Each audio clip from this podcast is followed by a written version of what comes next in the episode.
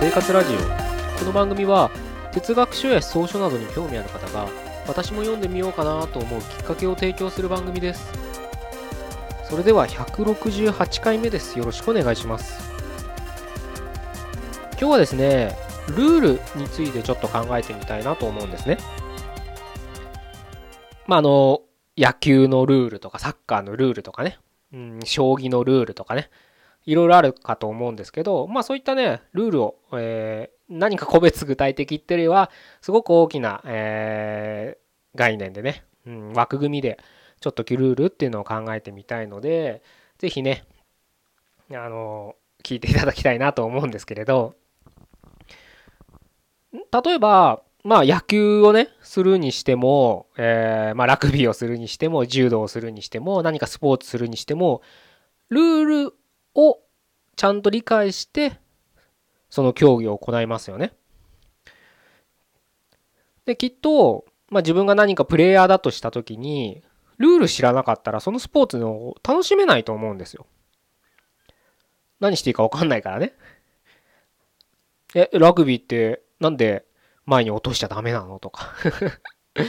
うん柔道って、うん、なんだ蹴っちゃいけないのとかね。まあいろんなルールがあると思うんですん、それこそサッカーなんで手でね、運んじゃダメなのとかね。全くそのルールを理解してなかったら、サッカーっていうのが、まあスポーツっていうのが楽しめない。それは見てる側からもそうなんですよね。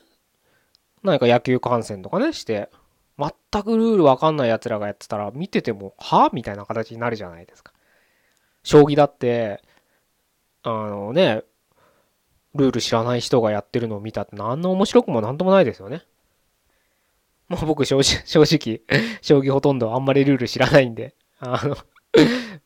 あの、ちゃんとしてる人たちがやってるのを見てもよくわかんないんですけどまあ、あの、まあ、そういうことなんですよ。要するに、やる方でも見る方でも、やっぱルールが分かってるから楽しめる。見る方も見れるってことになるかと思うんです。なので、その意味で言うと、やっぱり、え、スポーツをやる上ではルールっていうのはすごく大切なものですよね。なくてはならないもの。じゃあね、それをもうちょっと大きな概念で捉えてみると、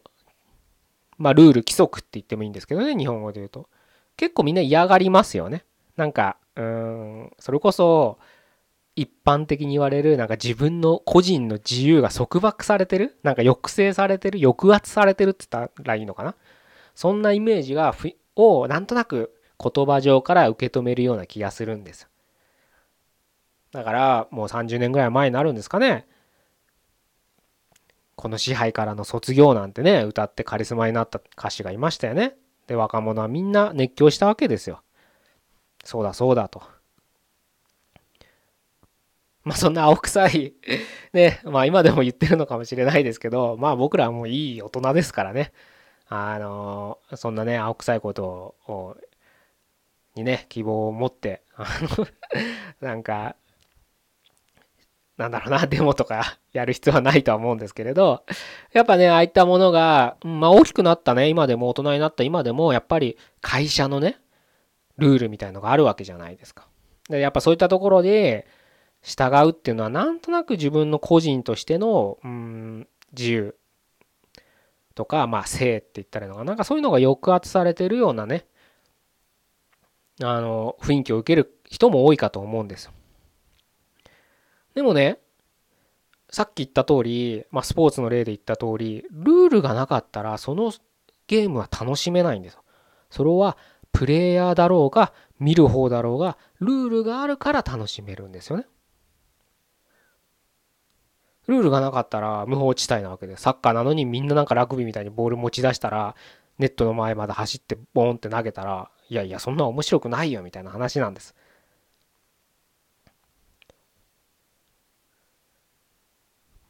でね、今言った通り、会社とか学校のルールって言われると、何か嫌な気分になってしまう。そこなんですよね。あの、僕らが勘違いしちゃいけないのは。もちろんね、ちょっと今、具体例として学校とかね、会社っていうことを取り上げましたけど、決して僕は別に、うん、会社の規則、社畜になれとかね、それこそ公務員とかだったら公僕になれとかそういったことを言いたいわけじゃなくてそういったところにもルールがあるってことだけをちょっと認識してほしいんです。そのルールがあるからこそその中でプレイヤーは何をしたらいいのかっていうのは一人一人考えていかなきゃいけない。それこそルールがあるスポーツだったらルールがあるけどすごく楽しそうにプレイ楽しいかどうかわかんないけどすごく自由にプレイしてる人っていますよね。一流選手になればなるほどそうなのかもしれない。楽しそうかどうかわからないけど決してガチガチのルールの中でやってるようには見えない。ゴルフだってそうですよ。あんな紳士のスポーツも全ていろんなことでマナーって形でルールが決められてるけれどみんながその中で実存というかね自分の持っている全実力をねプレーに生かしてるわけです。それを見てあの人たちなんか窮屈に生きてるなとは思わないはずなんです。同じことですよね。社会だろうが会社だろうが学校だろうが。もちろんブラック企業みたいなところがありますからその中で輝けって言われたら輝くのは難しいことは分かりますそういそういった現実があることは分かりますただ論理的に言えばそういうことですよね別にさっきのねスポーツが今の例で取り上げた通りルールの中で輝ける人がいるっていうのは事実なわけです。多分それがそれを否定はできないと思うんです。それを今自分の個人的な感情で今あなたがもし会社員だったら会社っていうところで考えちゃうからちょっと気持ち的にね反対もしたくなるかもしれないですけどでもげあのルールというかね、うん、言葉上は、うん、論理的って言ったら思考上と言ったらいいのか分かんないけど決してルールのせいでその人が輝けないとかその人のせいが従前に行えないってことではないわけです。じゃあスポーツの人たちはスポーツ選手がすごく自分の人生をかけて楽しんでるというか生きてるっていうことを考えれば彼らはそのスポーツに関してはルールを熟知してそのルールを完璧で、うん、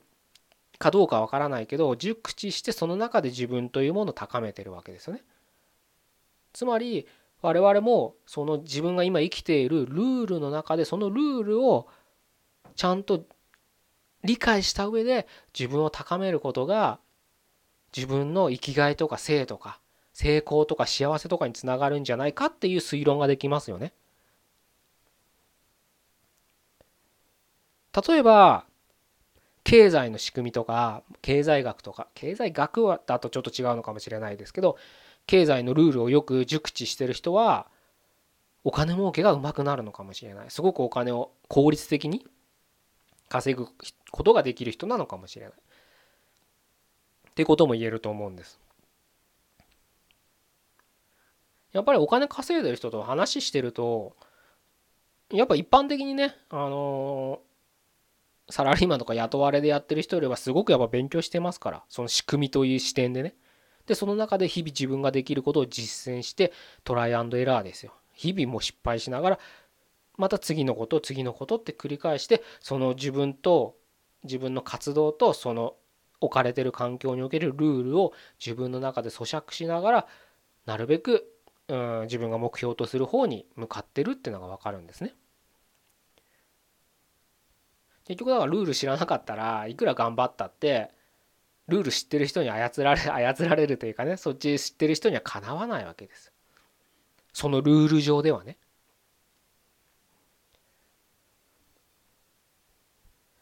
その視点でねもう一個大きな枠組みで考えたいんです僕としては。スポーツとか会社とか学校とかそういう社会的な仕組みノウハウノウハウというかシステムではなくてもっと大きな概念で僕らはどんな普遍的なルールの上で生きてるのかっていうのをちょっと今日は考えてみたいなと思ってるんです。考えるというかお伝えしたいなと思ってるんですね。それはあのなんだろうな倫理とか道徳っていうのはもちろんそうだと思うんです。だからこそ小さい頃学校で道徳の授業とかあったかと思うんです。やっぱ親も子供にねこれこれしちゃいけないよとか人のものを盗んじゃいけないよとか、うん、人が嫌がることをしてはいけないよとか暴力はいけないことだよみたいなことをやっぱり親は教えるわけですよね。まあそれも一つのルールって言えるかもしれないですけどまあ僕らはちょっとだいぶ大人になってると思うのでもう少しうん自分で考え導き出せるルールっていうのを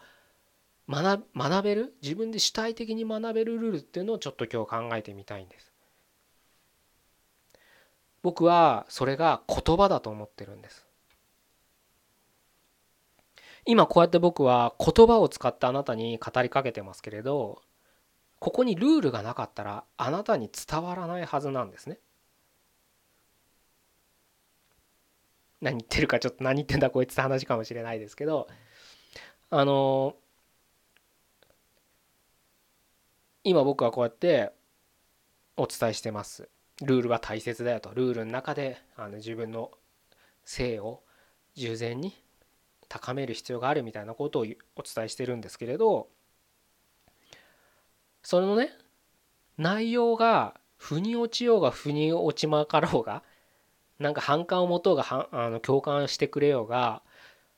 ここには一定のルールがあるからあなたに伝わるんです。だからあなたの感情は反対したい賛成したいって投稿に触れるわけです。まさに僕もあなたも今同じルール言葉のルールの上で活動してるから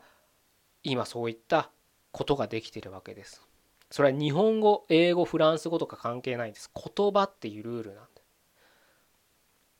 これがね僕が「いや丸って四角だよね」とか「右向いたら左だよね」とか「青いは白いよね」とか言い出したら意味わかんないはずなんです。これは言葉のルールにのっとってないからなんです。意味わかんないですよね。いや青とか白とか言葉上の単語は知ってると思うんですけどいや白いって青いよねってなった途端はって話なんです。何言ってんだこいつみたいな。これだったら言葉のルールにのっとってないんです。だからあなたと僕では違うルールルールもしかしたらそういう話してる人が独自のルールなのかもしれないですけどそれはじゃあルール外で楽しんでって話になるんでサッカーのルール知らない人はいやこれそのサッカーには入れないんです。で僕らは言葉を使ってコミュニケーションを取るわけですから言葉のルールの上でそのルールをちゃんと全うできない人はじゃあこの言葉以外の外で勝手に生きてみたいな話になるわけです。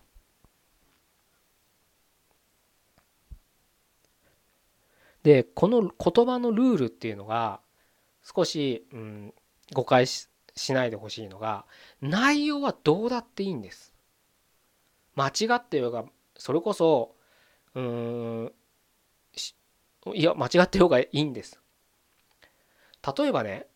明日は雨が降るか降らないかのどちらかだって。なんだか回りくどいこと言いやがるなこいつと思ったかもしれないですけどこれは言葉のルールとしては正しいんです。明日は雨が降るか降らないかのどちらかですから。これは僕が今日お伝えしたい言葉のルールってとこなんです。で中身はどうでもいいって言ってるのはどういうことかっていうとさっき青は白いって言いましたよね。青は白いか青は白くないのかどちらかだって言われたら青は白いって意味わかんない文かもしれないけど青は白いか青は白くないかのどちらかだっていうのはこれは言葉のルール的には正しいんです不思議かもしれないですけど。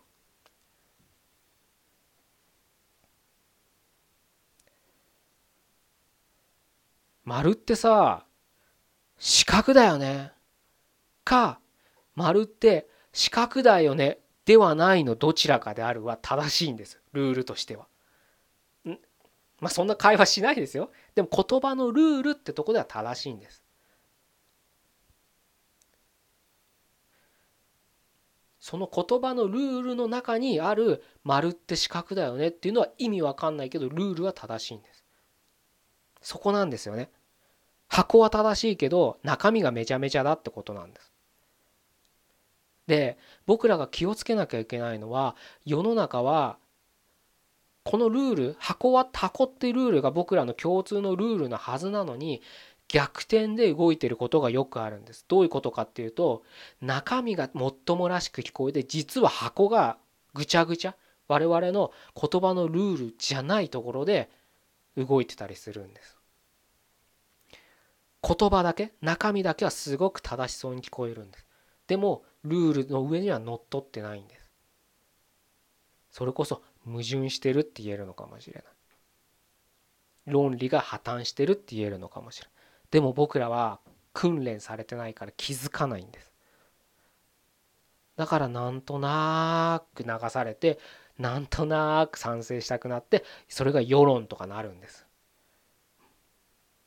マスコミとかはまさにこういうことをうまく使ってますよ。頭いいんですよほんとみんな。バカそうに演じてて頭いいんですよ。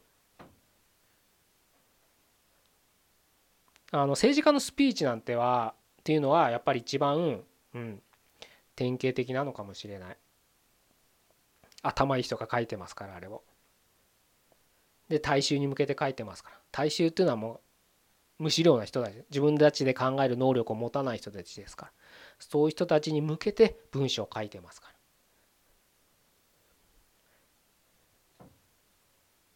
言葉のルールさえ箱さえ分かってればちゃんとそういう意識でその彼らの言葉に接するとなんかもっともらしく聞こえるんだけどえ？なんかそれおかしくないみたいな気づきが得られるんですよ。だからこれは悪用もできるんです。人を騙したり詐欺師とかやっぱこういうとこがうまいんだと思います。で、まあ、僕らはそれを悪用するために学ぶんではなくてきちんと正しく自分の意見を世界に発信するためにそのルールを学ばなきゃいけないんです。学びながら実践するって言った方が正しいかな。ルール学んだってしょうがないんだから。野球のルールブックだけ読んでたって面白くもなんともないですよね。それでやるから楽しいんです。まあ見るのも楽しいですでもルールブックを知る学びながら見て観戦して今ここだからみんなで応援歌歌おうみたいのが楽しいわけですよね。まさにそうなんです。言葉のルールを学ぶからこそ学びながら実践する。そして自分の伝えたいことを世界に発信する。発信すると大げさなイメージかもしれないですけど自分の好きな人家族とかに何かを伝える。何か伝えてるわけですよ毎日。あのー、その日常会話っていうのは何かあるわけですよ。自分がこうしたいああしたいみたいな。そういうのを伝える時にはきちんとその言葉のルールにのっとってきちんと相手に伝えるって努力にする。にはやっぱ箱を知らないとルールを知らないと伝わらない。中身だけ意識して中身だけボンボンボンボン投げてなんかなんだろうな伝わった気になる。でもそれはルールとは違うことで語ってますから相手には実は伝わってなくてその伝わってないのがちりも積もれば山となるなんですよ。ちょっとずつちょっとずつ積もってっていつの間にかその人間関係が破綻してしまう。すごく好きだったのにいつの間にか嫌いになって相手を憎むようになるかもしれない。やっぱそれってすごく不幸なことですよね。もちろんなんかずっと好きな気持ちがずっとそのままいるかどうかっていうのは別ですけれど何かのねきっかけでそういった巡り会えたわけですからそのね関係をその今ここでっていうところで意識しながら関係を紡ぎ合っていけば、うん、そんなに悪い人間関係にならないのかなというふうには思うんです。それが別に合わなくたっていいんです。物理的にね。うん。でもそういう人人間関係が築けてたら久しぶりに会ったっていつもと同じように接しられるし何か得るものはある関係が築けるまあ、その土台がやっぱり言葉っていうルールをきちんと把握するというか学ぶっていうことが大切なのかなというふうに僕は考えてます。是非ねあの言葉ってね今こうやって僕もあの普通に喋ってますけれど考えながら喋ってるつもりですけど実はそれって難しいですよね。次から次へと言葉って出てくると思うんです。で意識しなければ意識しないだけいつも話してる言葉でベラベラベラベラ喋っちゃうと思うんですけれどそれをちょっとね立ち止まってあのきちんと自分の伝えたいことって何だろうどうしたら伝わりやすく伝わるんだろうみたいな視点でうん話しながら無理だとしたら話す前お客さんの前行く前会社行く前とかね何かちょっとでもね時間30秒でもいいと思う。ですよ。それだけでもだいぶ違うはずなんです。相手にどうやって伝わるか。伝えやすいか。自分だったらこう言われたら分かりやすいなっていうのを考えるだけでコミュニケーションの質っていうのは変わるはずなんです。なぜなら僕らは共通の言葉のルールの上で生きてるから。それは普遍だから。是非ねそういった視点を持って、え、いただければいいかなというふうに思って今日はこういう話をさせていただきました。じゃあ今日は以上で終わりたいと思います。168回目でした。ここまでどうもありがとうございました。